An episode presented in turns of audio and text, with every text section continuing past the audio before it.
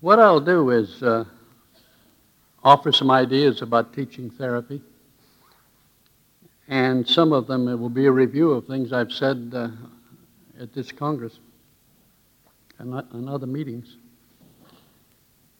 I think uh, today is a very exciting time in therapy. I think you're seeing that as you listen to the variety of ideas and ideologies and techniques from this banquet of uh, faculty members uh, where there's so much variety. But everything is changing in therapy now. The clientele are different than they used to be. The ideologies is different. The techniques of therapy are different. Even the teachers of therapy are beginning to change. They're trying to catch up, really, I think, with what's happening out in the field where such a variety of problems are being dealt with. It's the therapy supervisor's job to teach a therapist how to change people. And the art of changing people is still an art. So the supervisors have a task. And today, the clients aren't a select few people who wish to understand themselves. They're just about everyone who gets in distress ends up in therapy in some form. It's no longer fashionable to specialize in a single problem like children or like eating disorders and refer out all the other problems. Therapists today, really with changing jobs and situations, have to learn how to deal with just about everyone and every age group. They're expected to change people, for example, who are psychotic, so they have to know how to influence the mad they have to relieve depression, whether mild or awful. And they have to deal with all kinds of anxiety that people suffer from. People seem to come to the office in opposite extremes. Some cannot eat and they starve themselves. And there's others who cannot stop eating and become quite gross. There are people who can't wash themselves and others who can't stop washing. The clients say they can't help doing what they do even they know it's, it's a strange behavior. There are even people who cannot leave the house alone, and others who, are, who can go outside, but they panic if they try to cross a bridge or ride an elevator. Some people are in pain that doesn't seem to have any cause.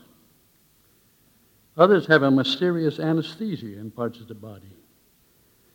More common are physical ailments that seem to have no physical cause. Among the variety of problems are old people losing the will to live and young people choosing to die. There are children who won't go to school, some who won't even talk, and others who constantly misbehave.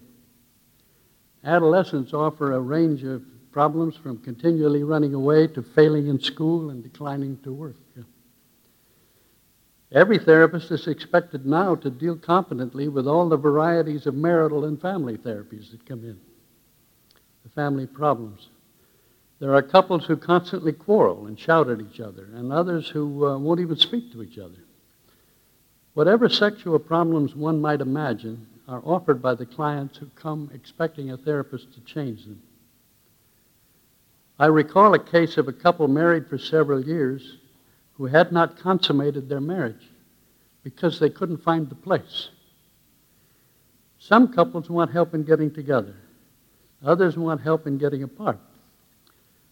Whole families can be in such distress that everyone is miserable. Patriarchs are tyrannical and matriarchs struggle for power. There's responsible middle class citizens who say they've lost their sense of identity and want help from a therapist. Then there's irresponsible middle class citizens who use a false identity to steal from people. There's even people with multiple personalities, and so one person can have a number of identities to find or to lose. One of the remarkable changes that's occurring in therapy is the discovery of the courts The therapy is a way, hopefully, to stop recidivism of various crimes people are given the choice of going to a therapist or going to jail. Those who choose therapy, and some don't, usually don't want to be in therapy. And the therapist doesn't want to be with somebody who doesn't want to be there. So that's what contemporary therapy is becoming two people who don't want to be together. The clients from the courts offer a therapist a range of problems that are different from the traditional problems we faced. Those, uh, it used to be, there were just middle class people who asked for help, and they expected little and they paid their bills on time. Now the court gives therapists the chance to solve all the human abuses that one can be shocked by. Men are charged with raping women and sexually abusing children, both male and female. In greater and greater numbers, fathers, uncles, and brothers are charged with incest with children. It would appear that the incest taboo is really only a taboo against announcing the incest, not the activity. There's uh, minor problems, like men who expose themselves in public who are sent by the courts. Yeah, they hope to give women a thrill with that. There's other men who put on women's clothes to excite themselves. Husbands are sent to a therapist by the court to stop them beating their wives. Wives are sent to stop them beating and neglecting children. Therapists have become flooded with people who use abusive drugs of all kinds, from illegal drugs to the doctor's prescription.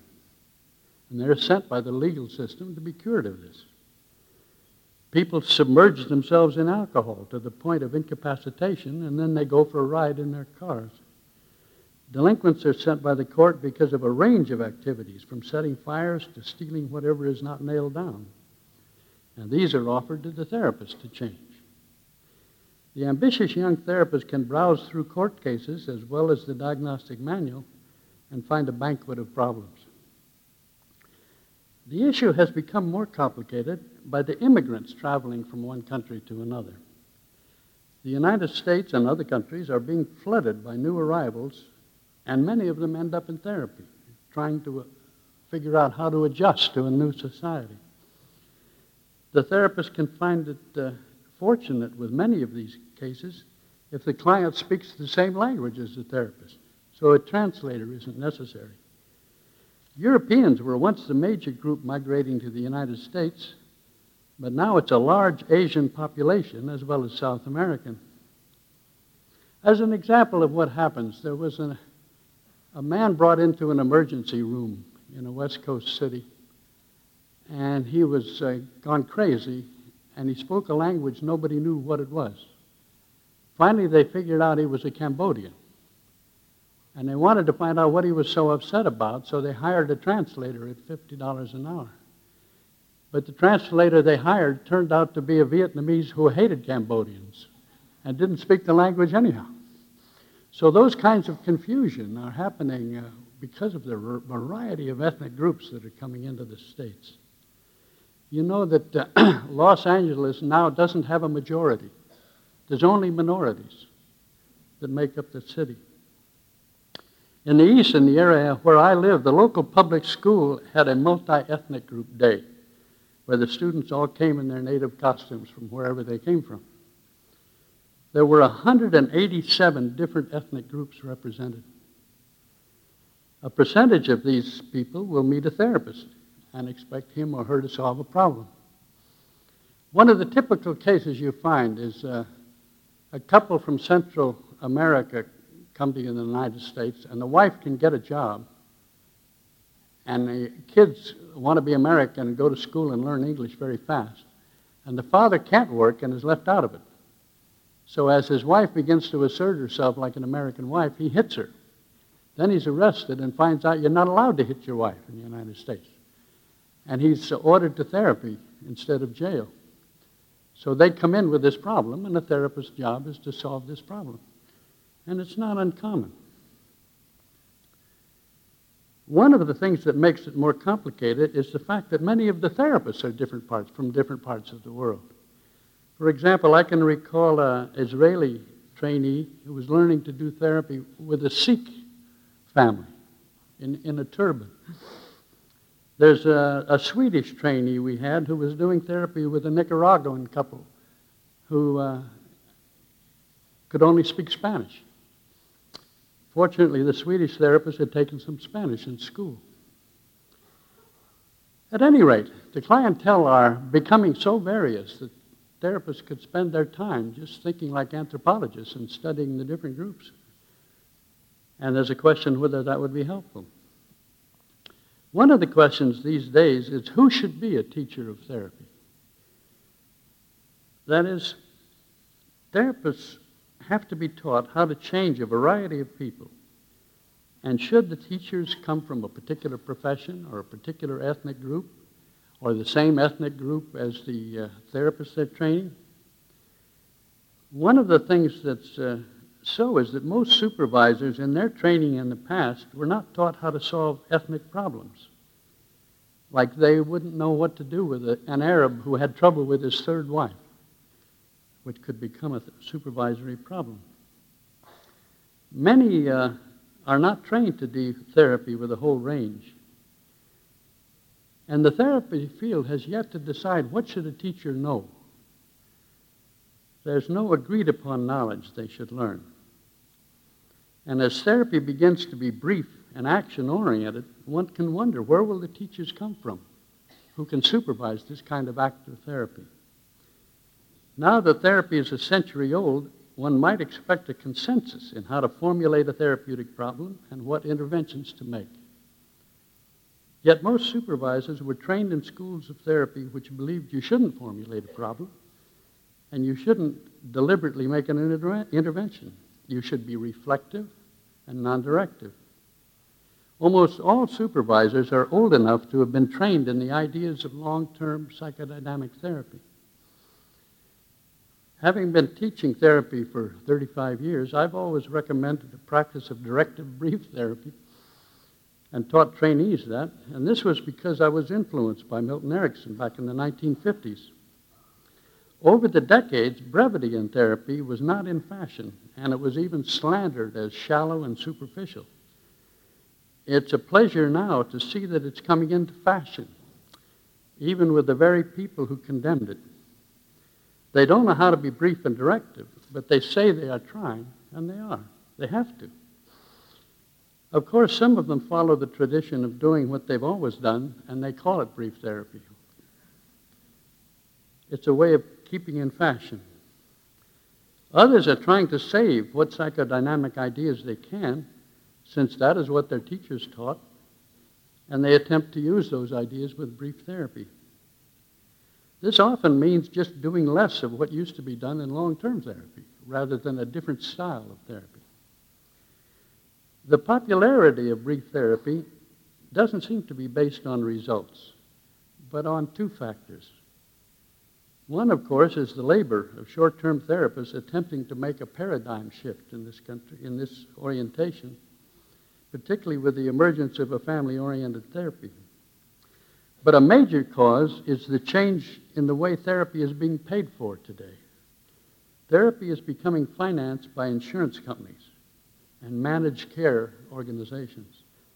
Businessmen and government authorities who have never been trained in therapy and know nothing about it are largely deciding who should do therapy, how it should be done, and how long it should take. In their naivete, they're actually making a positive contribution. Under their guidance, therapy is becoming more active and directive. Concerned with money costs, they expect therapy goals to be set by therapists. They expect problems to be formulated, and they expect a quick resolution of those problems. As a result, the teachers of therapy have to learn how to set goals and change presenting problems so they can instruct their trainees how to do that. No longer can uh, supervisors merely have conversations and reflect on philosophy. They have to teach what to do. They also have to teach how to get a contract with a managed care organization, which is the way therapy is getting more and more financed, uh, in the States at least. But there's some basic decisions teachers have to make, and they vary in how they choose to decide. One of the things they usually can't do is turn to their own teachers for guidance in these changing times because their teachers belong to a different ideology and a different generation. Each teacher has to find his or her own position on what's important to teach a therapist. There's a few basic issues. Should one, for example, teach the difference between social control and therapy, or leave those confused? Most people who come to therapy have their lives restricted by some problem. They're confined to a narrow range of repeating behavior. And therapy can be defined as having the goal of making those people's life more complex and more enriched. Social control agents have the opposite goal. Their task is to limit and restrict the behavior of people so society has less trouble with them. Today, therapists are being asked to stop people from making trouble for other citizens. The use of therapy for that purpose has increased with the intrusion of the court system into the therapy world, but the problem has always been there. When involved with medication and custody, each teacher of therapy must clarify what is therapy and what is social control. Is the child given Ritalin in school to have his life enriched or to prevent him from making trouble? Is the child put in a residential program or the adult hospitalized for therapy purposes or to make society more peaceful for the rest of us? Therapy teachers need to present these issues and prevent them from being confused. One of the things that has happened is therapists are always the agent of somebody. And years ago, a therapist was the agent of the individual and wouldn't even speak to a family member on the phone. Then in the 1960s, therapists were agents of families, helping them with the community. Now, with the court ordered cases, therapists are agents of the state. They're quieting troublemakers for the state. And I think supervisors and therapists have to decide if that's how they want to be used in this society. Another question that supervisors have to deal with is whether to teach how to change people or how to make people wiser. You'd think it would be obviously the job of therapists to change people, but that isn't universal among therapists. A classic psychodynamic therapist, if asked if it's his job to change people, will say no. It's my job to help people understand themselves. Whether they change or not is up to them. That's a traditional way of thinking and becoming more inappropriate. If that idea is imposed on therapist trainees, it will incapacitate them from making a living as a therapist who is paid to change people. Of course, as always, the basic question is who's responsible for change? Is it the client or the therapist or the supervisor? Whoever is responsible for change is the person who can fail. Should the teacher instruct trainees in interview skills? Today, a therapist has to know how to interview to gather information, to formulate a problem, to make an intervention with a directive, to deal with a relapse, and so on. These are basic interview skills, and to teach them, the supervisor is obligated to observe the therapist in action to see if he or she is interviewing with skill. There are three kinds of supervision one is talking to a trainee about a case based upon notes brought by the trainee. The supervisor must guess what might have happened in the interview. A second way is to have an audio or video recording of an interview, and that's discussed in the supervisory session. The supervisor can talk about what should have been done. And the third way to do it is the supervisor observes behind a one way mirror and telephones in suggestions. The interview and behavior of the therapist are observed and influenced while it's happening. You know, there's an interesting thing that uh, we're finding ourselves not limited by geography. Once you realize that you can have a, a family interview room and an observation room with a camera in the family interview room and a monitor in the observation room, you can watch the uh, therapist on the monitor and call and make suggestions. Once you realize that process, you realize that he, the supervisor doesn't have to be in the next room. He could watch on a monitor in the next building or in the next state. And I once uh, got involved in a satellite supervision of a therapist in Louisiana while I was in Washington, D.C. We watched him uh, at work and called him and made suggestions. over 2,000 miles.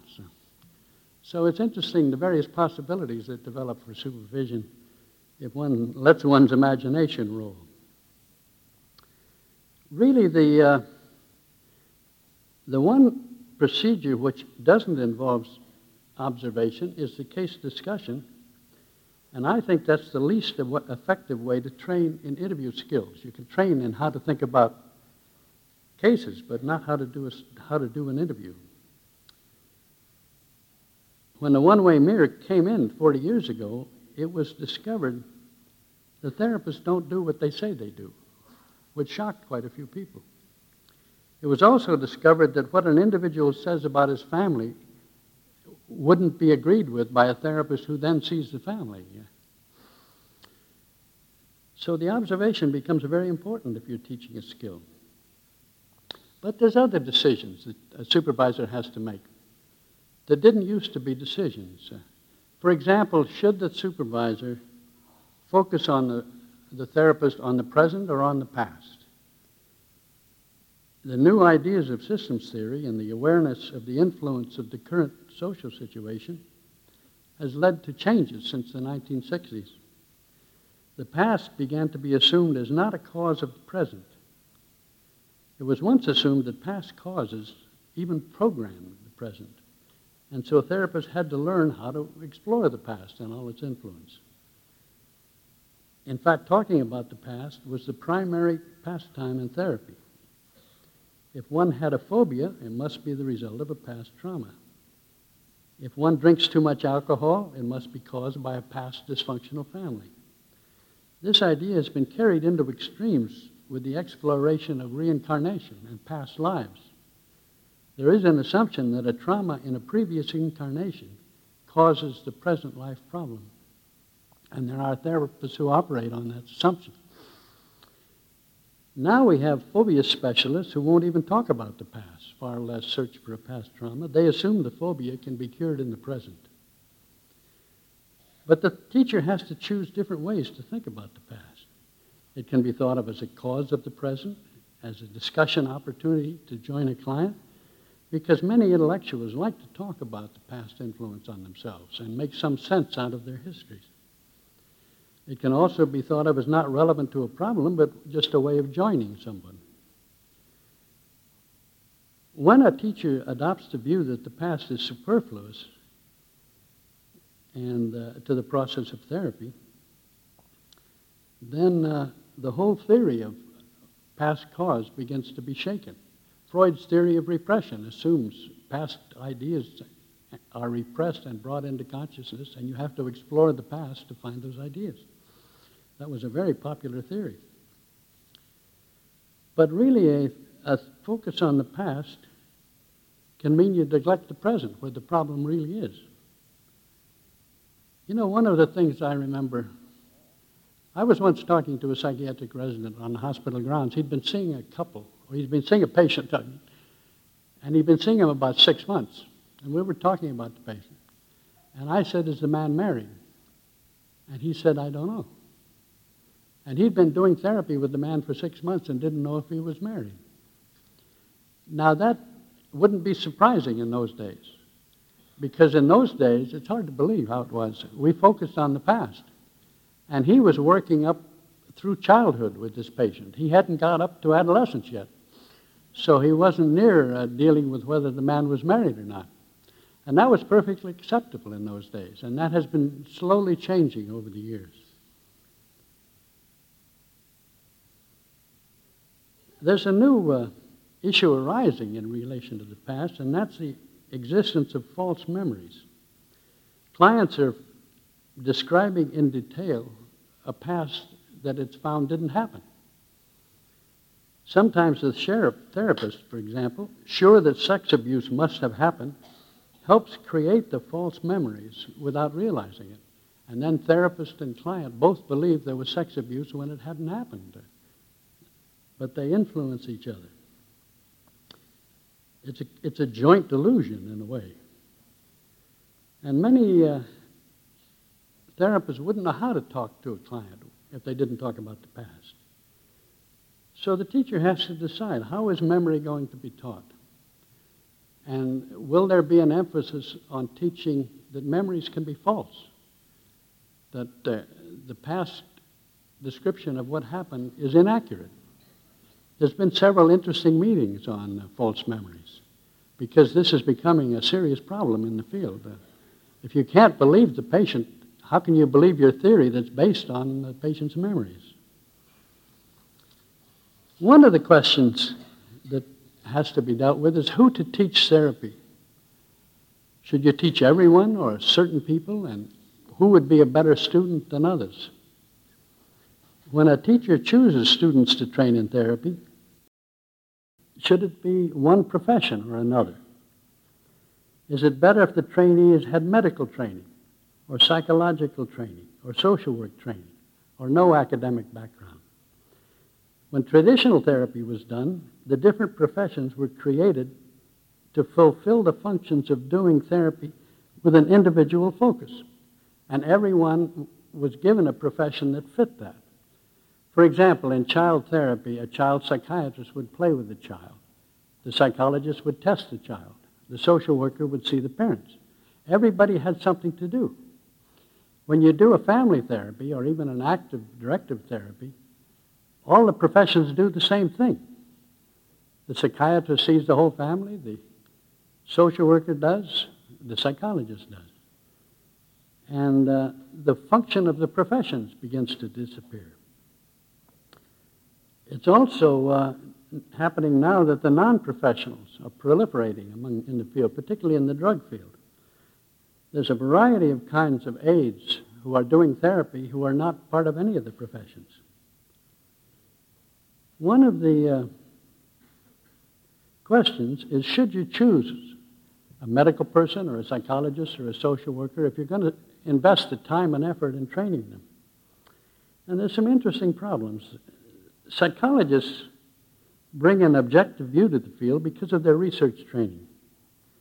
But actually, research isn't a good preparation for doing therapy, I don't think. The researcher learns not to be personally involved with the data. And really, the task is not to influence the data, but was to study it without influencing it. All the complexities have to be taken into account. A therapist, in contrast, has to be personally involved with people to produce a change. And it's the therapist's job to influence the data and change it, not to avoid that. What's needed, too, by therapists is a relatively simple theory. A very complex theory they just don't have the time to carry out.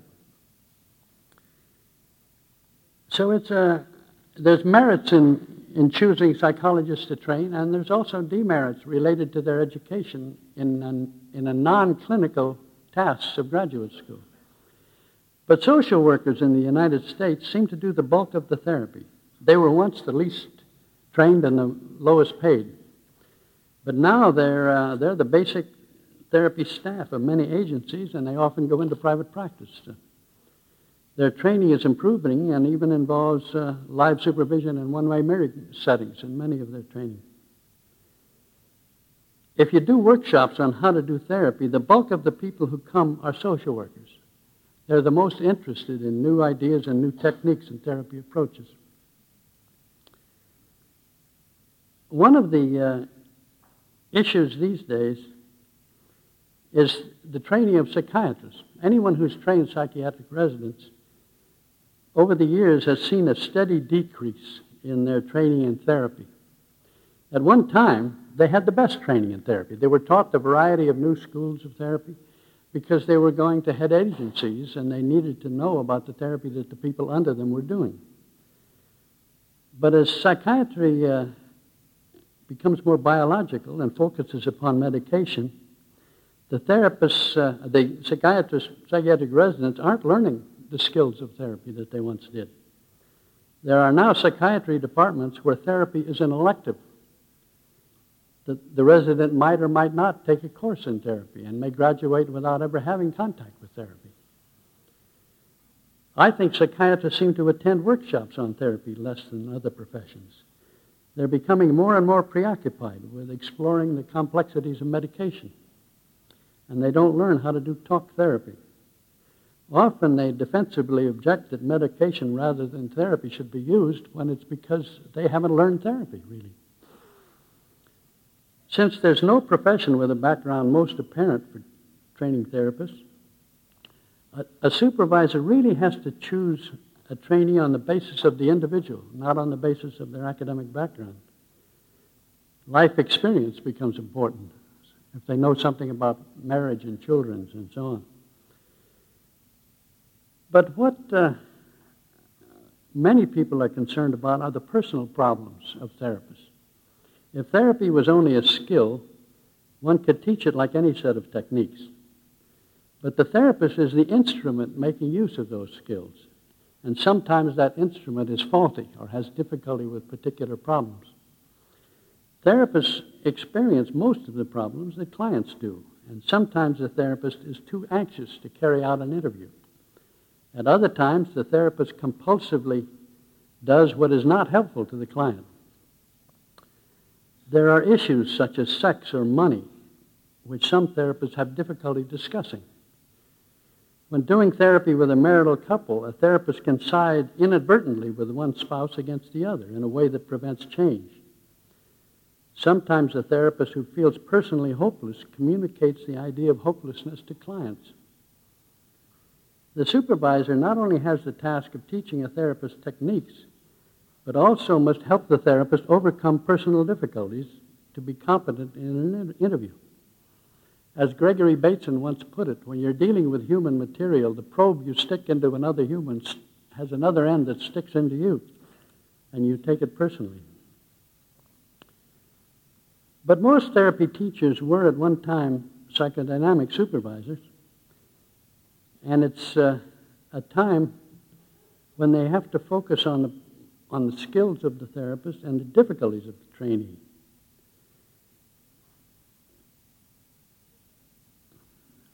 It was really so much, so easy to do therapists. I don't know whether many of you know. 20 years ago, it was very easy. If you could say, tell me more about that, you had it made. I mean, that's about all you needed, really. And that kind of a discussion was what therapy was about. The therapists uh, didn't have to learn how to cure a symptom. In fact, they were advised that they shouldn't cure symptoms, that they should deal with what's behind the symptom or around the corner from it, but not deal with the symptom itself. And I think that was because they didn't know what to do with them. This uh, also included not having a clear goal for the therapy, and clients were often told they shouldn't expect any results the first year. If you're a brief therapist, you wish you could say that, because that means the rent is paid the first year. But the therapist's manner was always objective and impersonal and the supervisor never saw the therapist do any therapy. It was assumed that the best training for the therapist was to have personal therapy. If he or she had personal therapy, they would then be successful as therapists.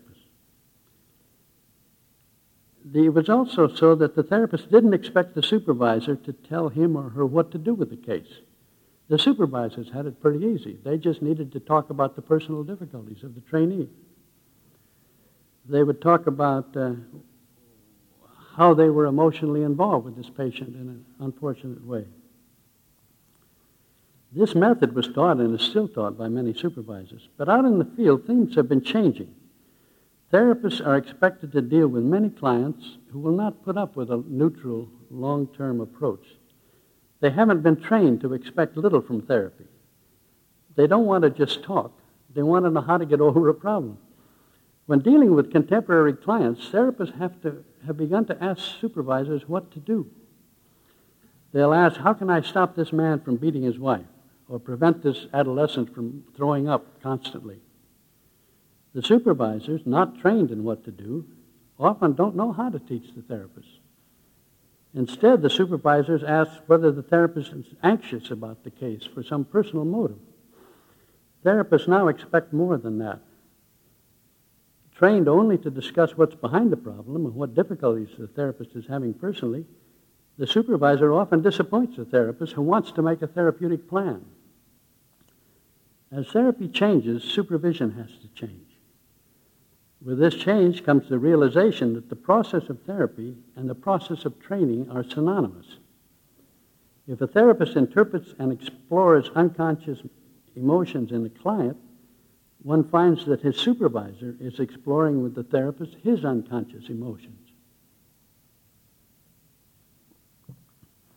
What happens in the therapy room is formally the same as what happens behind the one way mirror, even when there's not a mirror.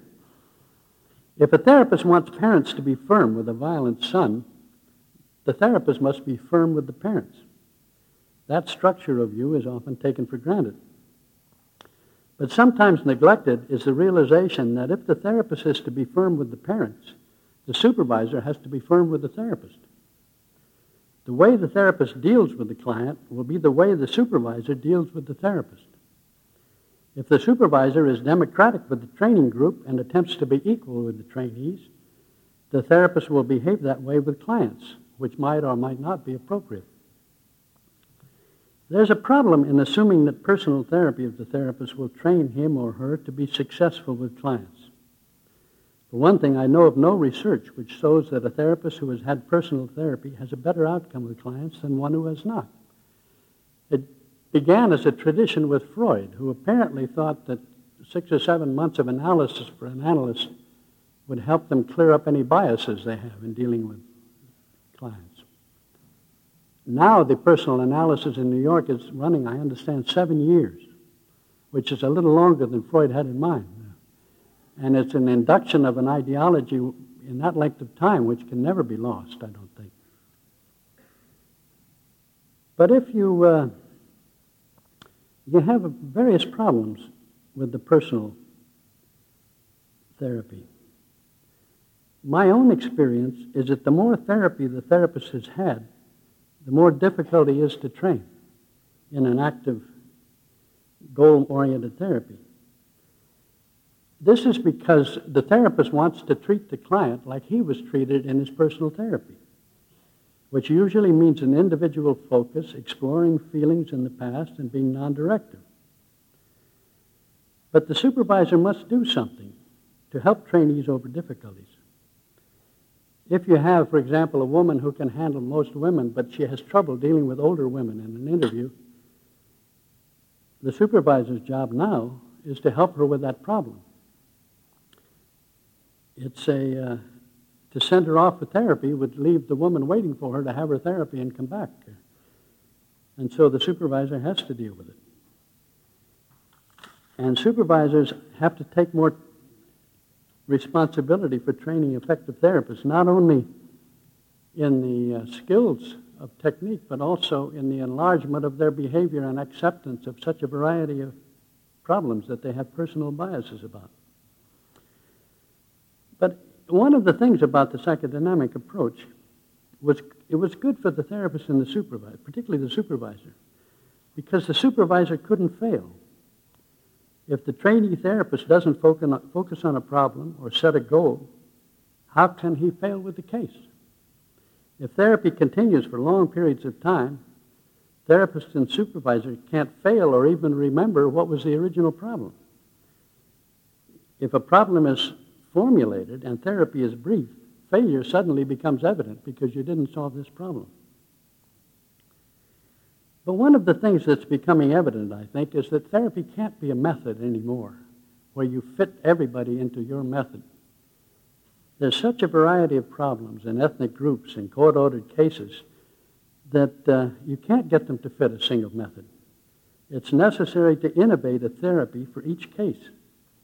That makes therapy more difficult, though more interesting. And supervisors have to teach trainees how to inter- make interventions and devise new ones rather than to teach them a simple method.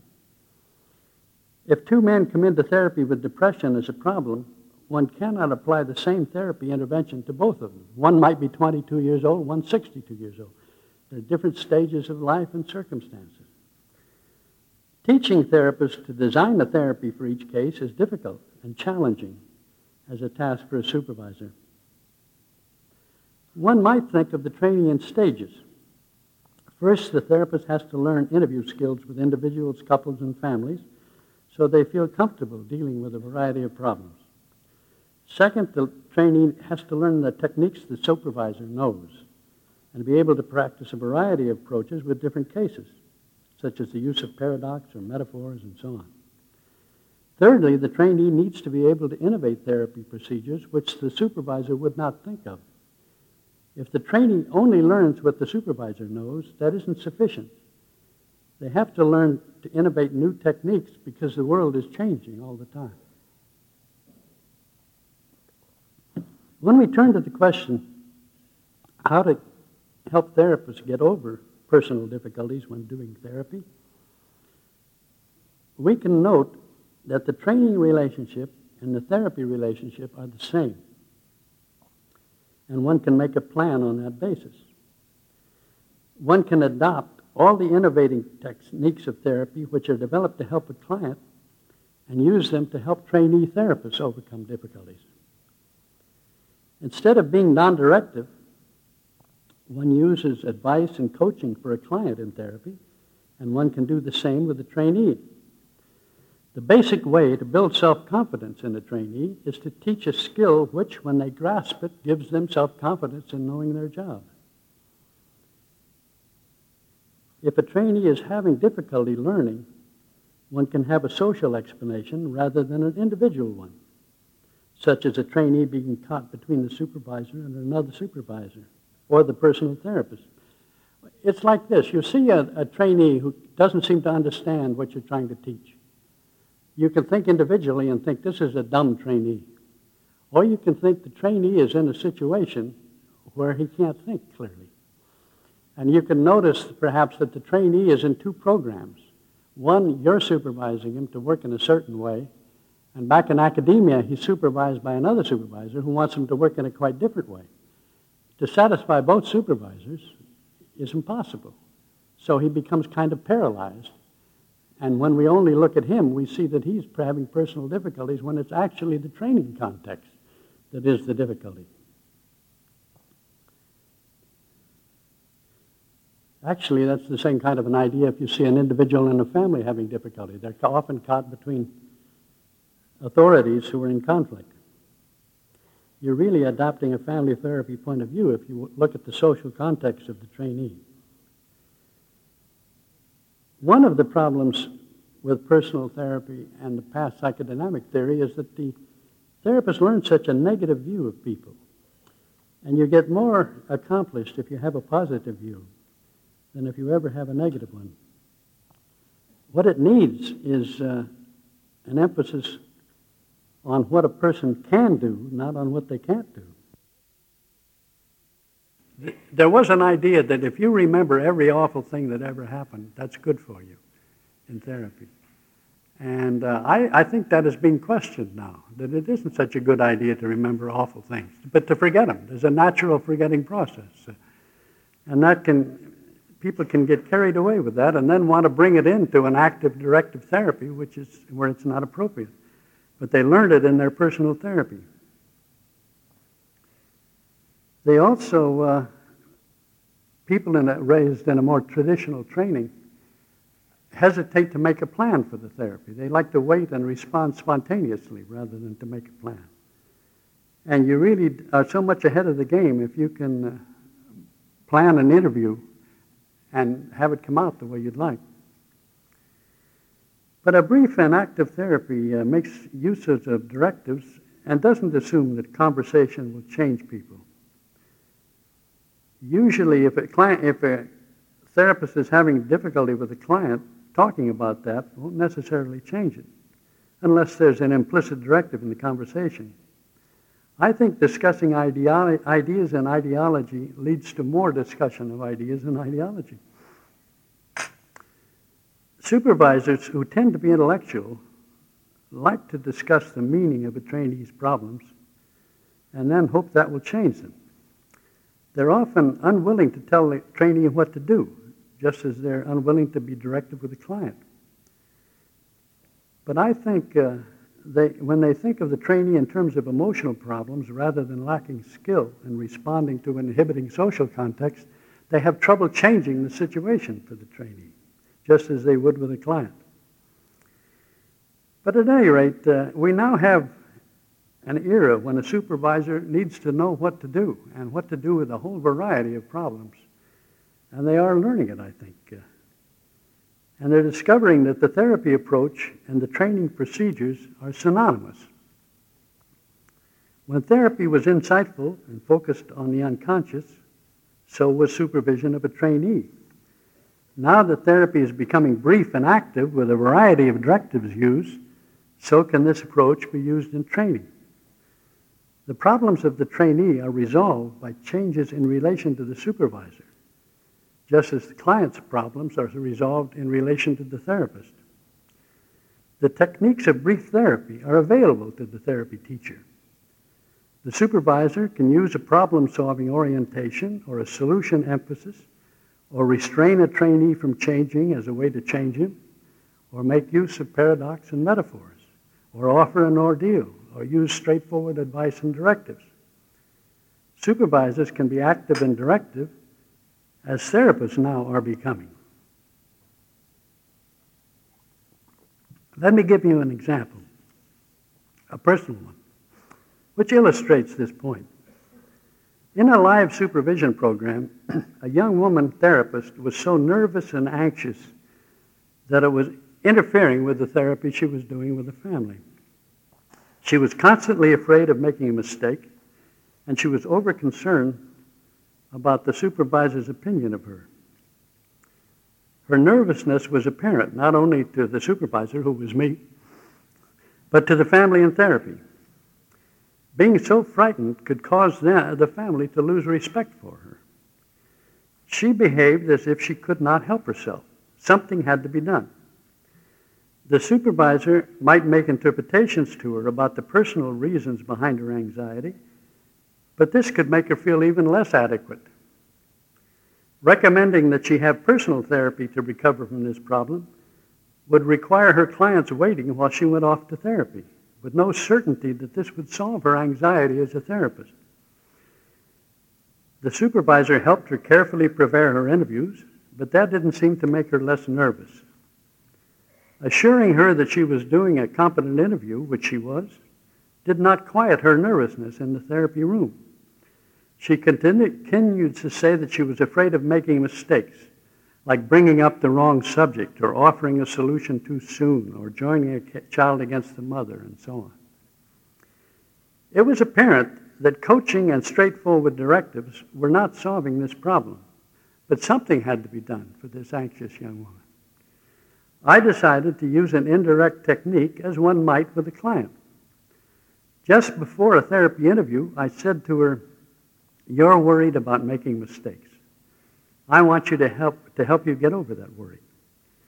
Today, when you go into the room with the family, I want you to make three mistakes. The young woman was startled and said, Three mistakes? Yes, I said, these must be special mistakes. I want one of the mistakes to be one which you and I both know is a mistake. Okay, she said, writing down notes to keep this clear. I said, I want you to make that mistake correctly. The second mistake is to be one which I would not know is a mistake, but you know it's a mistake. It will be your personal mistake. Finally, I want you to make a mistake that you don't know is a mistake. And I added firmly, I want you to make all these mistakes correctly. All right, she said nervously, writing down what she was to do as the family went into the interview room behind the mirror. She did a reasonably competent interview, but she seemed thoughtful and preoccupied. When she came out after the interview, I said firmly, Did you make all those mistakes correctly? Screw you, she said, and she was not nervous in interviews after that. Thank you.